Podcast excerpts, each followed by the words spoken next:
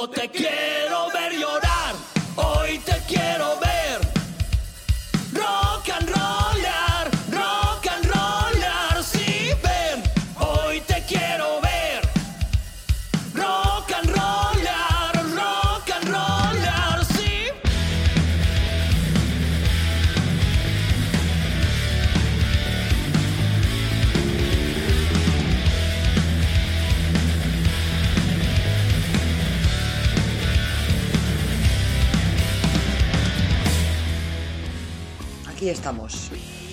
en la segunda parte del especial Una vez fuimos emergentes de Rosa Alcalín que os estamos presentando para terminar la temporada. La semana pasada fueron más o menos la mitad de los episodios. Esta semana terminamos con más o menos la, la otra mitad. Solamente nos queda decir que nos volveremos a ver en septiembre y que muchísimas gracias a, a todos vosotros, a los seguidores de, de Radio Racho, de Saltomata Radio Rock, de Front Row Radio, Metal Corrosivo, 69 Pichén, de Radio Crimen y por supuesto a todos los que nos seguís por los podcasts de Evox, Miss Cloud, Archive.org y por iTunes. Os emplazamos hasta septiembre, que no falte el rock, que no falte el metal y esperemos que sí, ya con total normalidad nos podamos ver en los conciertos y si no, bueno, veremos las condiciones que buenamente nos dejen. Nada más. Hasta septiembre, que paséis un muy buen verano y seguimos escuchando rock.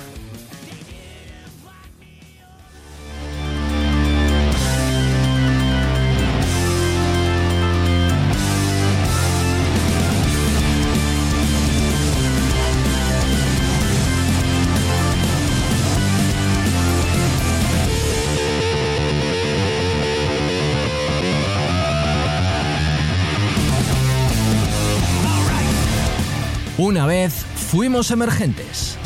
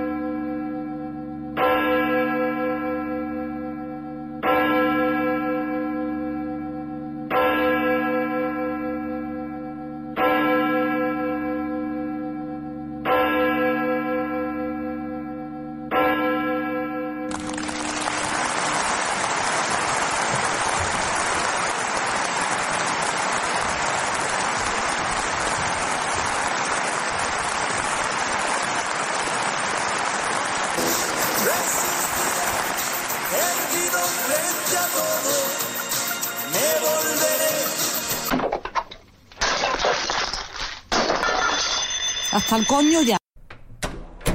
Muy buenas, Bego, ¿qué tal? Pues sí, un poquito hasta las narices de los DJs de balcón y, un poco también de la cuarentena, que ya se está haciendo algo largo, ¿eh? Seis semanas que llevamos eh, en confinamiento. Bueno, eh, todo sea por, por parar a este bicho y por volver lo antes posible a la normalidad, sea lo que sea la normalidad que nos espera después de todo esto. Yo quería volver a traerte hoy una historia de, grupos famosos que alguna vez, como todos, fueron emergentes. Voy a darle al play a ver si reconoces a esta banda. Seguro que sí.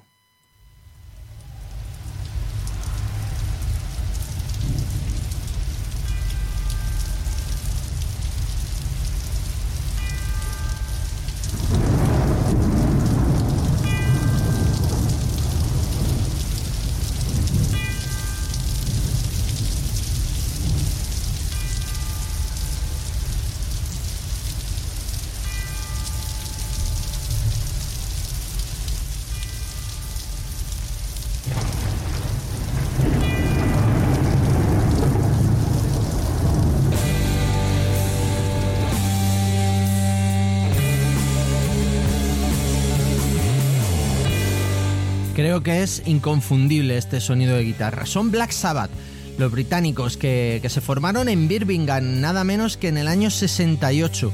Y bueno, considerados por muchos los padres del heavy metal. Los fundó Tommy Yomi, su guitarrista, y con Ozzy Osbourne, Kesser Butler y Bill Ward han formado parte de la historia de- del heavy metal. Desde entonces y hasta ahora han sufrido multitud de cambios de formación con más de 25 antiguos miembros. Pero no me extraña, tienen más de 50 años, 52 años les contemplan como banda. Black Sabbath estaban influenciados por la música de Blue Cheer, Cream, Vanilla Fudge y decidieron crear letras sobre ocultismo y terror con guitarras afinadas de un modo más grave. Como te decía, para muchos son considerados los pioneros del heavy metal con temas como Paranoid, que ha vendido nada más y nada menos que 75 millones de discos en todo el mundo, incluido 15 millones de copias solo en los Estados Unidos. Pero ¿cómo fueron los comienzos de Black Sabbath? Bueno, pues tras la ruptura de Mythology en el 67, Tommy Yomi y Bill Ward comenzaron a buscar personal para formar una banda de blues rock en Birmingham. El grupo contrató al bajista Chris Balder y al cantante Ozzy Osbourne, quienes habían tocado juntos en una banda que se llamaba Rare Breed. En el 68, el nuevo grupo, en el que también estaba el guitarrista Jimmy Felix y el saxofonista Alan Aker Clark, fue llamado The Polka Tulk Blues Company, nombre tomado de una compañía textil india. Después de acortar el nombre a Polka Tulk, porque era demasiado largo, la banda lo cambió por el de Earth y continuó como cuarteto sin Phillips y Clark. Earth tocaba versiones de Hendrix, de Cream, de Blue Cheer en clubes de Inglaterra, Dinamarca y Alemania, así como largas improvisaciones de blues.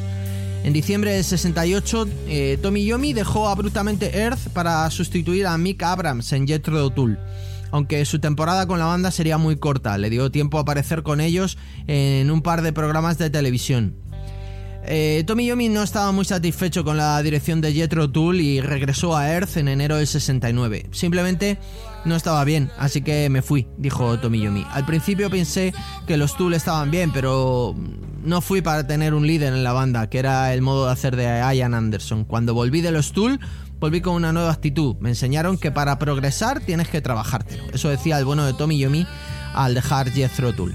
Mientras tocaban en Inglaterra en el 69, la banda descubrió que los estaban confundiendo con otra banda llamada Earth y decidieron cambiar el nombre otra vez. Un cine eh, en la acera enfrente de, de su local de ensayo estaba poniendo una película de terror del 63 dirigida por Mario Brava con Boris Karloff como protagonista llamada Black Sabbath. En italiano, su idioma original, el idioma original de la peli se llamaba I Tre Volti della Paura.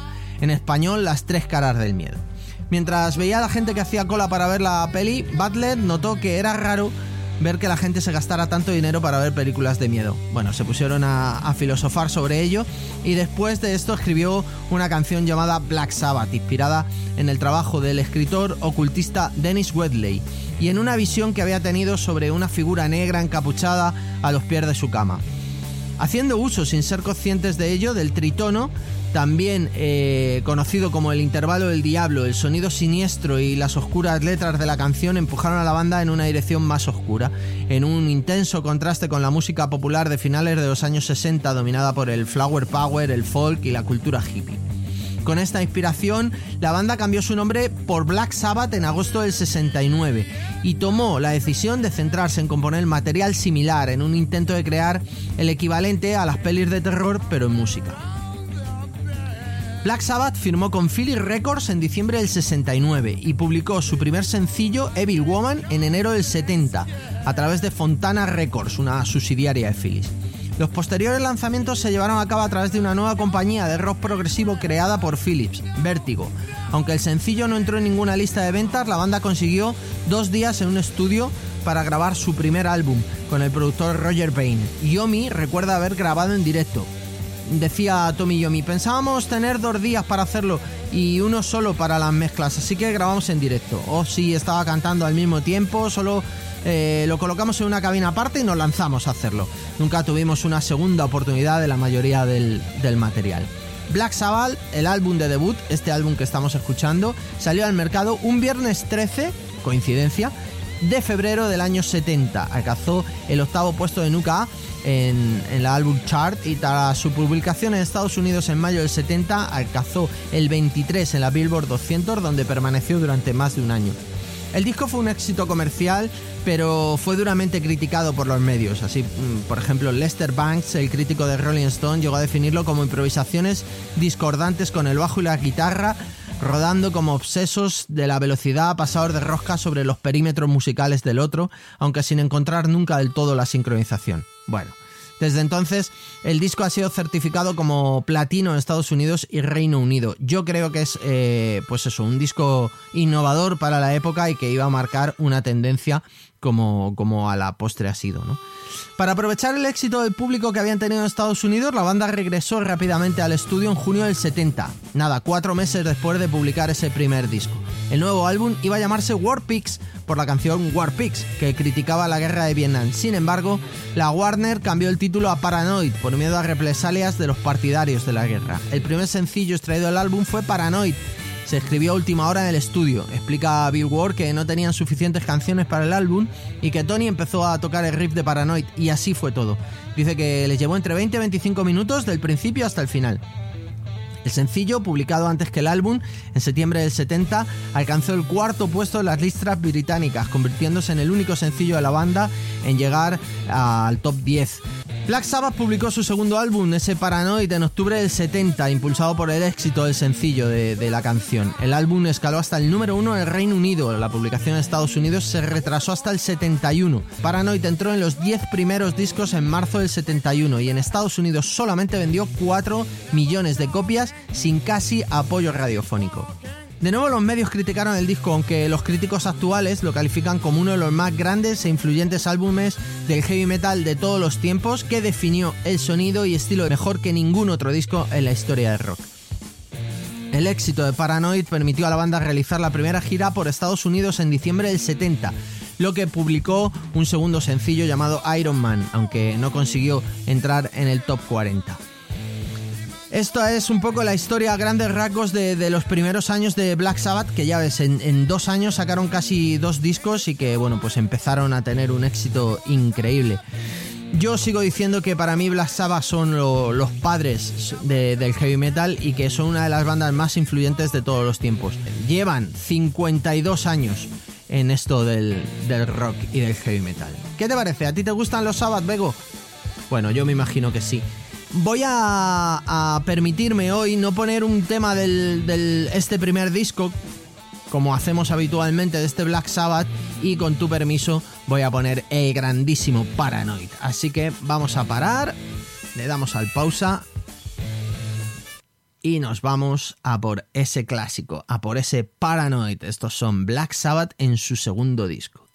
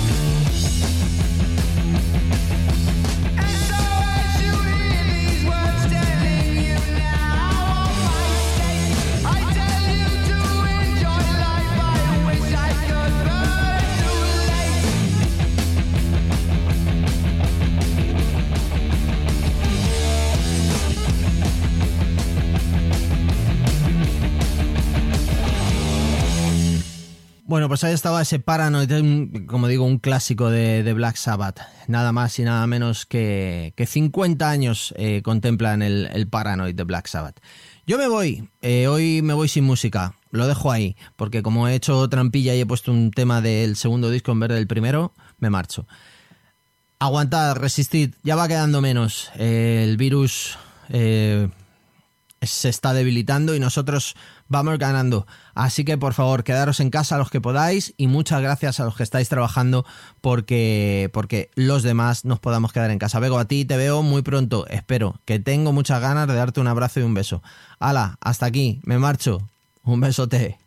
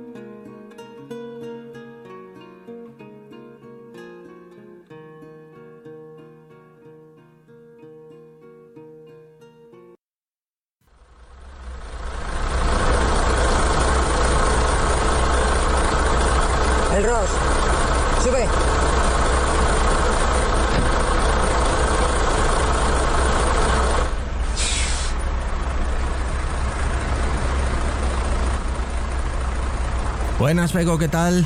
No, no, no arranques, que con esto de la nueva normalidad, si nos ven pasear juntos en el camión, igual nos multan. Aquí nos quedamos.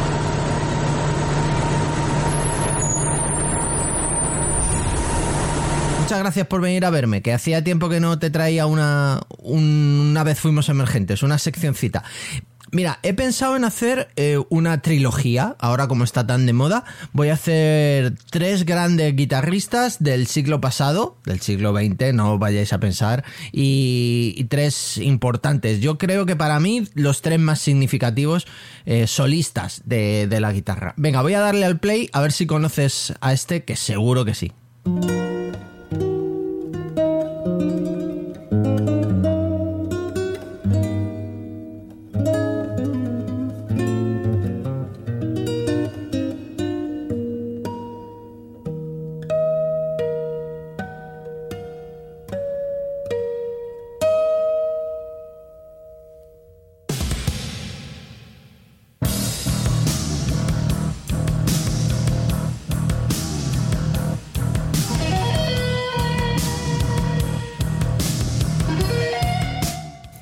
Solo escuchando la guitarra ya sabes de quién te estoy hablando. Es Ingwill Mastin, que nació el 30 de junio del 63 en Estocolmo y de nombre real Lars Johan Ingwis Laneback.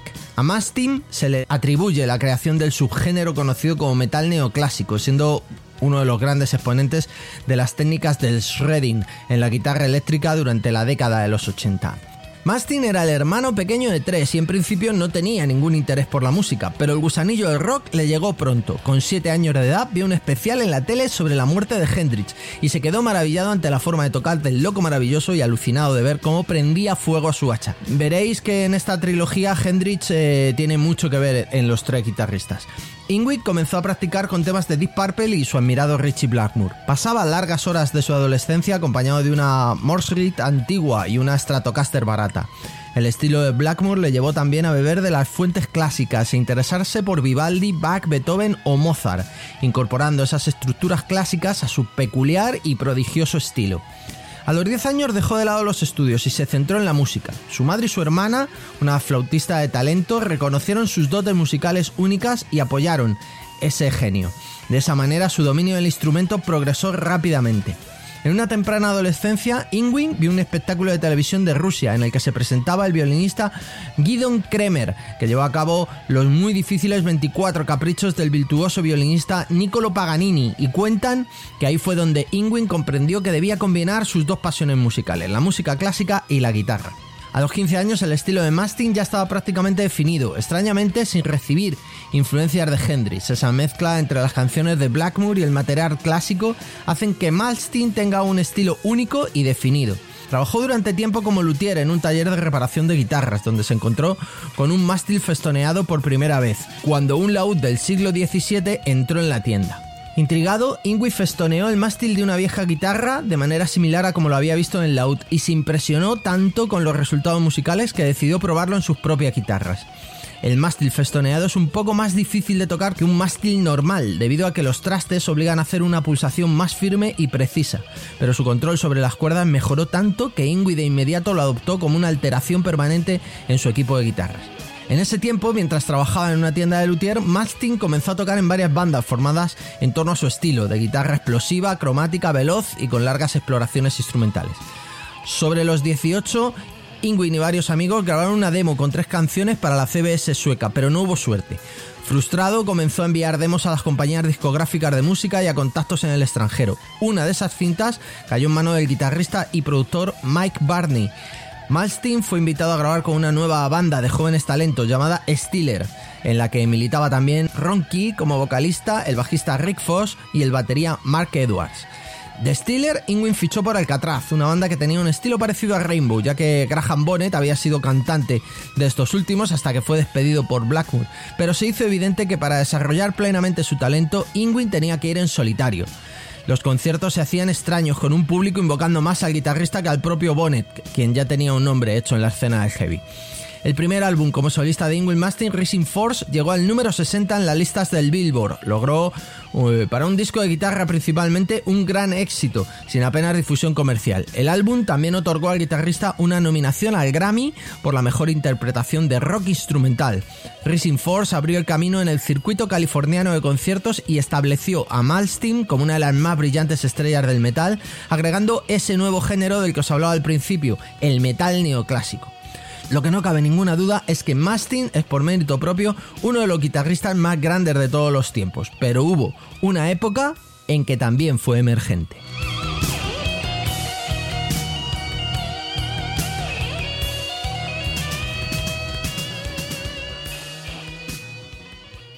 Pues yo he elegido una de las primeras canciones de este Racing 4 que tanto me gusta y que me ha dado momentos increíbles durante toda mi vida. Desde el 84 con él, una, una pasada. Me, me, encanta este disco. Es, yo creo que uno de mis discos favoritos, junto con el siguiente, con Out de, de Ingrid Mastin. Yo te dejo con una canción y luego me despido de ti, ¿vale?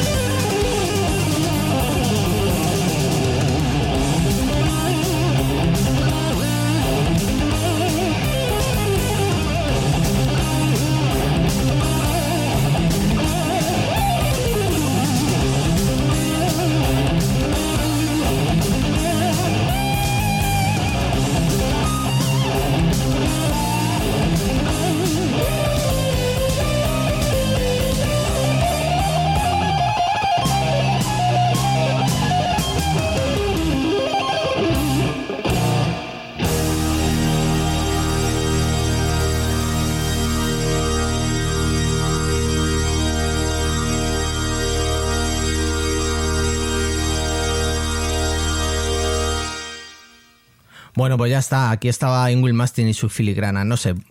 Creo que, que, ha evolucionado mucho con el tiempo y que al final el ego le ha, le ha podido un poco, pero es un magnífico guitarrista, es un genio. Hala, que me bajo. Que muchas gracias por venir a verme, que tengas mucho cuidado en la ruta y que vaya todo muy bien. Que muchas gracias por seguir currando mientras que algunos nos quedamos en casa. Un beso, chao.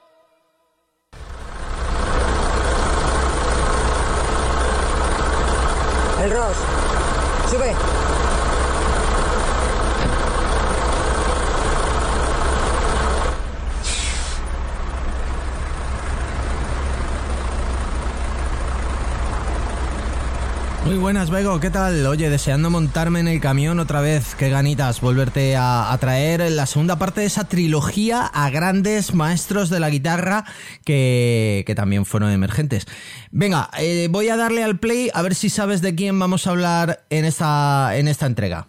Le pego al play y empieza así, es como parte extraterrestre, un marciano, un algo extraño, un genio de las seis cuerdas.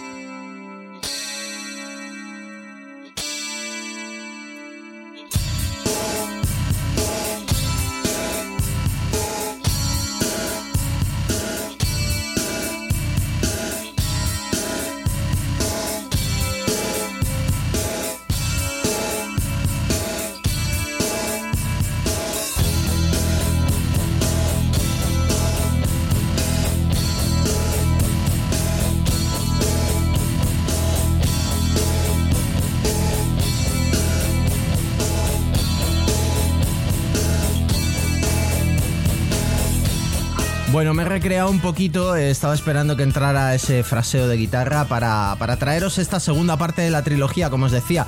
Segunda parte dedicada a genios extraterrestres de las seis cuerdas. Esta semana, Joe Satriani, que nació en Westbury, en Nueva York, un 15 de julio del 56. Dentro de nada es su cumple. Nació en el seno de una familia italiana y, como os decíamos con Mastin, su pasión por la guitarra eh, nació con la muerte de Jimi Hendrix, con 14 años. Satriani comenzó a estudiar música en el año 74 con un guitarrista de jazz llamado Billy Bauer y un pianista, Lenny Tristano. Este último fue la gran referencia para el sonido virtuoso de, de Satriani. Joe pasó de ser alumno a enseñar guitarra, siendo Steve Bay uno de sus pupilos más notables. En el 78 se marchó a Berkeley, en California, para iniciar su carrera musical. Allí siguió con la docencia, teniendo entre sus alumnos a Kirk Hammett de Metallica, Alex Skolnick de Testament o Rick Hulmock de Exodus.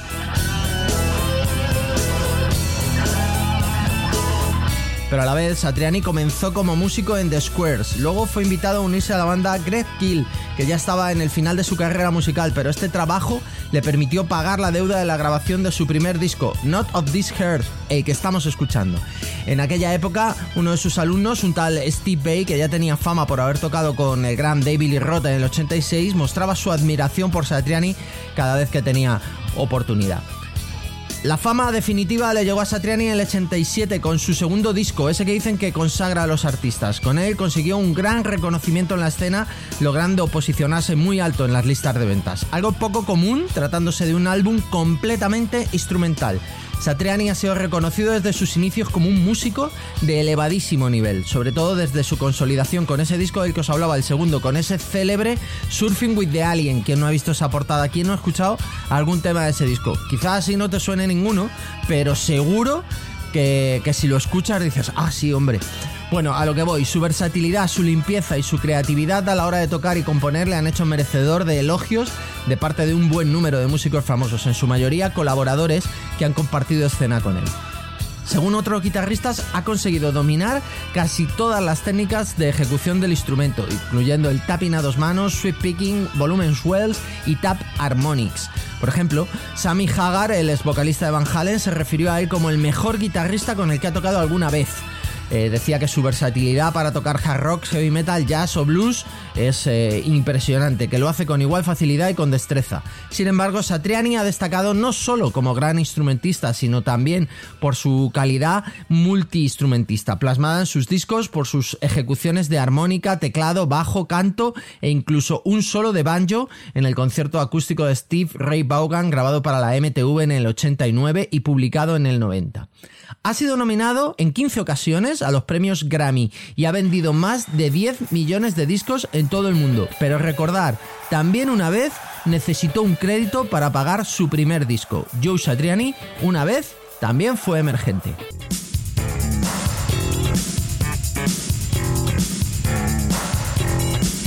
Pues este es Joe Satriani. Yo siempre os traigo canciones del primer disco, de ese primer disco, ¿no? Eh, bueno, pues en este caso hemos empezado con Not of This Heart, y, pero quería, eh, bueno, quería cambiar y quería hacer trampa. Así que me he traído también eh, al camión el disco del Suffering with the Alien, ese famoso segundo disco de Joe Satriani, para poneros una de sus pistas. Eh, la que empieza el disco, la que da título al disco y creo que esa conocida que como os digo, cuando lo escuchéis vas a decir, ah sí, este disco, el Surfing with the Alien, es del año 87 y como os decía hace un momento, supuso la consagración de, de, Satriani. Así que si te parece, paro esta canción, este The Snake, el segundo corte del, del primer disco, el Not of This Earth, y cambio el CD y ponemos Surfing with the Alien de Joe Satriani.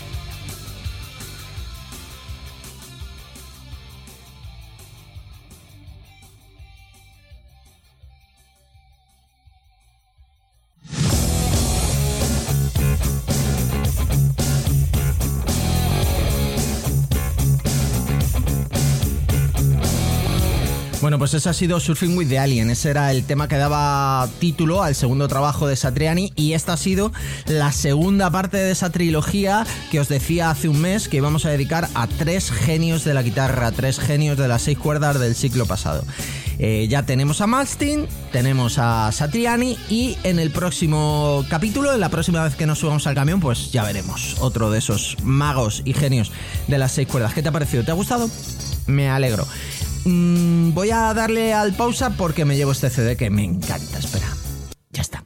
Eh, ¿Dónde me dejas hoy? Mira, déjame detrás de, de, aquella, de aquella colina que se ve por allí. Sí, sí, por allí, donde, donde puedas. Para el camión que yo me bajo. Porque mm, hablando de extraterrestres, de surf y no sé qué, he visto unas lucecillas por allí que, bueno, dije, voy a ver, quién sabe. Hala, nos vemos. Mucho cuidado en la ruta.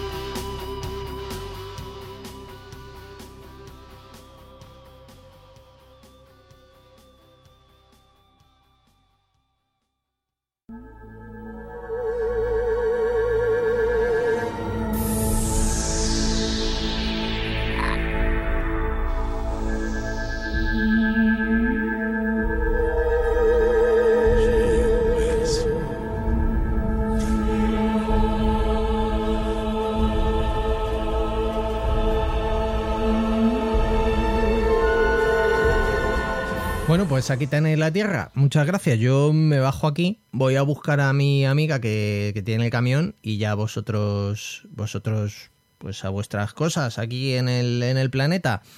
Mm, ¿Necesitáis traductor? Contadme un poco. ¿Cuáles son vuestras intenciones aquí?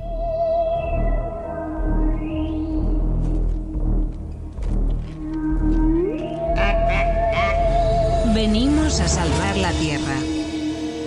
Somos una especie pacífica. Solo sobrevivirán quienes escuchen rock and roll y heavy metal. Los demás.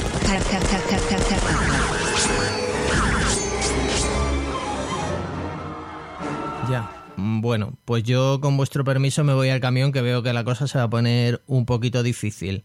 la venga, hasta luego. Madre mía, los de la cabeza grande estos la que van a formar. Ah, mira, ahí está Bego. El Ross. Sube.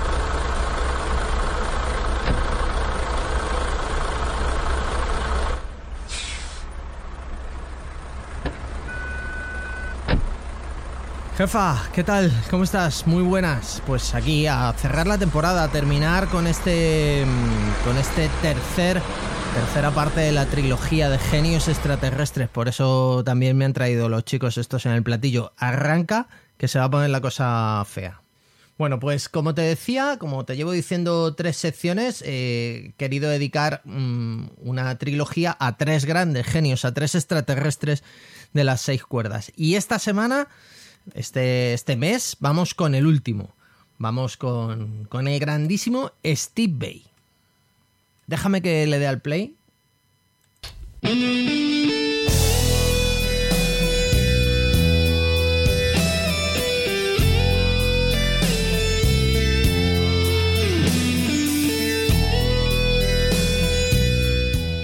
Pues con esta maravillosa canción de, Steve Bay te cuento que, que Steven Zero Bay nació el 6 de junio del 60 en Long Island, en Nueva York. Eh, es curioso porque cumplió 6 años el sexto día del sexto mes de 1966. Como, como, bueno, comentó en la introducción de su libro de transcripciones de Franz Zappa. Algo tiene que ver Lucifer en todo esto, estoy seguro. A los 12 años, Steve Vai es atraído por el instrumento que luego iba a ser su profesión, la guitarra. Eso hace que empiece a tomar clases con otro de los extraterrestres, Joe Satriani, que ya tenía 16. Es aquí donde empieza la carrera de Steve Vai como guitarrista. Bay consiguió el reconocimiento general trabajando para el legendario músico, productor y compositor Franz Zappa. Al principio Steve solo le hacía las, las transcripciones de sus partes de guitarra. Cumplidos 20 años, Franz le pidió a Steve Bay que se uniera a su banda. Cuenta una anécdota que Steve Bay le dijo, Franz, yo quiero ser como tú. A lo que Franz Zappa le respondió, imposible, eres demasiado joven para ser calvo. Los calvos y nuestro sex appeal. A principios de los años 80 abandonó la banda de Zappa y grabó su primer disco como solista, Flexible, y reemplazó a Ingrid Mastin, el tercero de nuestra trilogía, como guitarrista solista en Alcatraz. Poco tiempo después sacó su segundo disco solista, Flexible Leftovers, con temas grabados durante la preparación de ese primer disco que finalmente no incluyó. Entonces se unió al antiguo frontman de Van Halen, a David Lee Roth, para grabar dos discos, Item Smile y Skyscraper, además de la versión en español del primero titulada Sonrisa Salvaje. Bueno, una, una pasada de David Lee Roth, una sacada de, de, de cualquier cosa. En 1986, Steve Vai saltó a la pantalla grande, apareciendo en el legendario duelo final de la película Crossroad. ¿Os acordáis? Cruce de Caminos o Encrucijada, del director Walter Hill, donde hizo el papel del guitarrista del diablo llamado Jack Butler, enfrentándose en un duelo guitarrístico a un joven guitarra virtuoso de la escuela de Juilliard, interpretado por Ralph Macchino, famoso por su papel en Karate Kid. ¿Os acordáis de ese solo? Venga, que os le pongo, que también le tengo aquí en el ordenador.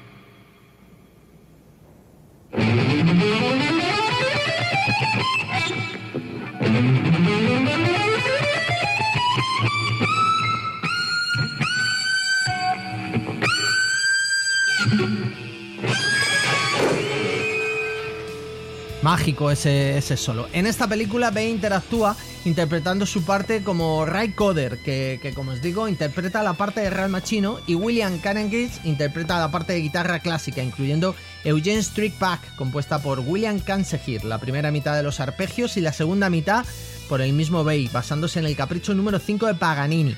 El duelo de Crossroad fue interpretado en conciertos en vivo junto a Mike Kennelly.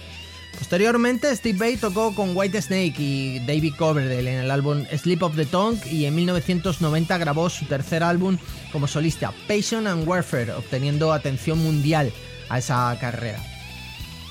Por estas fechas gana un Grammy por su participación en el disco tributo a Zappa Zappa's Universe con su solo en sofá, siendo criticado por varios músicos otorgándole el reconocimiento de Mike Kennelly por su participación en este disco.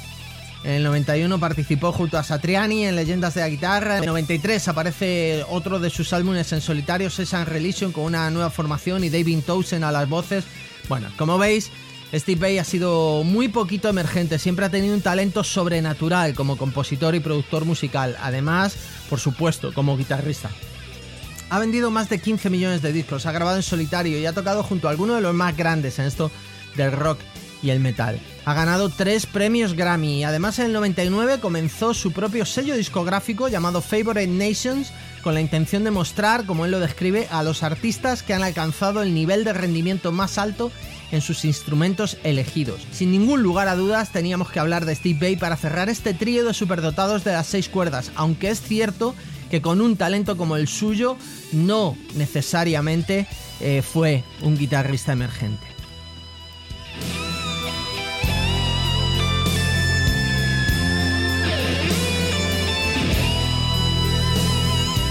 Bueno, hoy me ha salido un poco del tiesto, Vego, porque ya te digo, no, no sabía muy bien qué traerte de, Steve Bay, porque, porque con un genio así es que es un genio innato. Steve Bay es un genio innato y creo que los tres, la trilogía de, de maestros de las seis cuerdas de estos extraterrestres con los que he ido jugando, creo que, que son mágicos.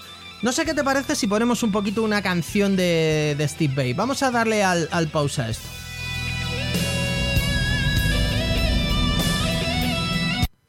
Venga, yo creo que uno de los discos que más me gustó de, Steve Bay fue Session Religion. Y ya te he contado que, creo que era el, disco con el que alcanzó la popularidad, con, nada menos que David Townsend a las voces. Yo tuve oportunidad de verle en, la sala canciller eh, presentando este disco y, fue maravilloso. Así que, con tu permiso, a pesar de que es el, tercer trabajo de, Steve Bay, me quedo con este Session Religion, que también va siempre en mi mochila, aunque venga de otro planeta.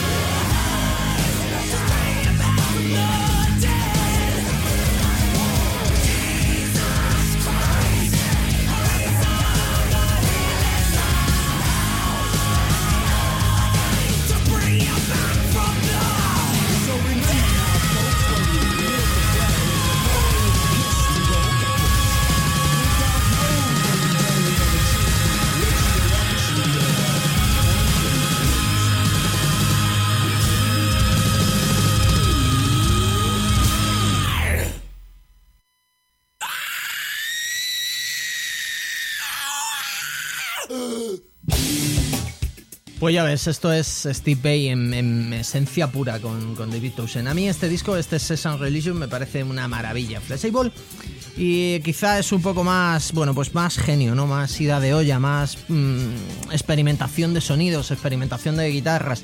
Pero, pero creo que Session Religion es, es, es un disco brutal que todo el mundo debería escuchar alguna vez si te gusta, si te gusta la música. ¿Qué te digo? Eh, pues que muchas gracias un año más, una temporada más por dejarme subirme al camión contigo. Muchísimas gracias por, por permitirme traerte estos emergentes. Este año ha sido un poco más duro en lo personal y, y he fallado bastante. No, no ha podido venir, no he podido venir todas las semanas que me hubiera gustado, pero bueno, he intentado que no te faltara tampoco emergencia en el camión. Volvemos en septiembre, ¿no? ¿Qué te parece? ¿Me, me sigues haciendo hueco? Bueno, de momento yo voy a parar eh, la música, voy a darle al stop, me voy a coger mis CDs y no sé si irme con estos marcianos de la cabeza grande o ponerme a andar así por el monte y que sea lo que Dios quiera. Lo que se viene llamando tirarme al monte, vaya, porque ahora en veranito se está fresco. Déjame aquí, ya nos vamos viendo. Muy feliz verano para todos y nos vemos en septiembre. Hasta pronto. Chao, Bego, buena ruta.